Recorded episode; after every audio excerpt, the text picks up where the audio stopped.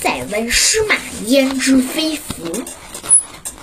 古时候，在我们北方住着一位老人，他养了许多马。一天，他感觉，呃，这群马有点不对劲，数了一下，才发现丢失了一匹马。邻居听了这件事，跑来安慰他，劝他不必太着急，说他年龄大了，要注意身体。老人见人劝，为自己笑了笑。呃，说丢了一匹马，损失不大，没准还会带来什么福气呢。邻居听了老人的话，心里觉得很好笑。他们想，哼，马都丢了，明明是件坏事，他却认为是件好事，显然是自我安慰。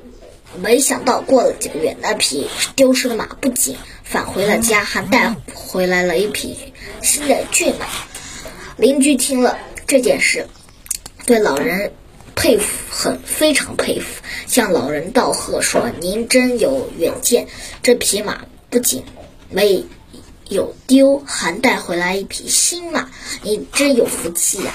没想到老人听了邻居的祝贺，反而一点也不会高兴，还充满忧虑地说：“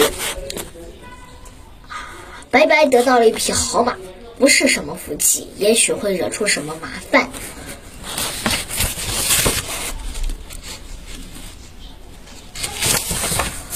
来，邻居们为他他故作姿态，其实他心里明明很高兴，却故意不说出来。老人有个独生的儿子，非常喜欢骑马。他发现被带回来的这匹马身体优美，身长体大，一看就是一匹好马。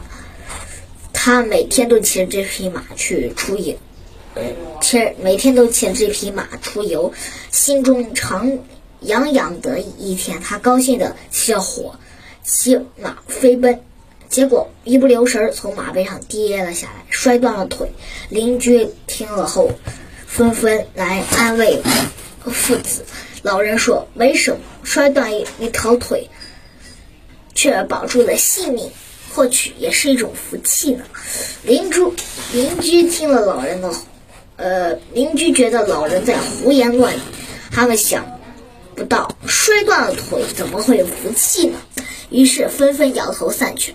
不久，胡人大举南下，邻家的青年人纷纷应征入伍了，而老人的儿子因摔断腿不能去当兵，最后。入伍的青年大都战死了，没有回到故乡。唯有老人的儿子因摔断腿保住了性命。邻居们不仅对老人刮目相看，还非常尊敬他。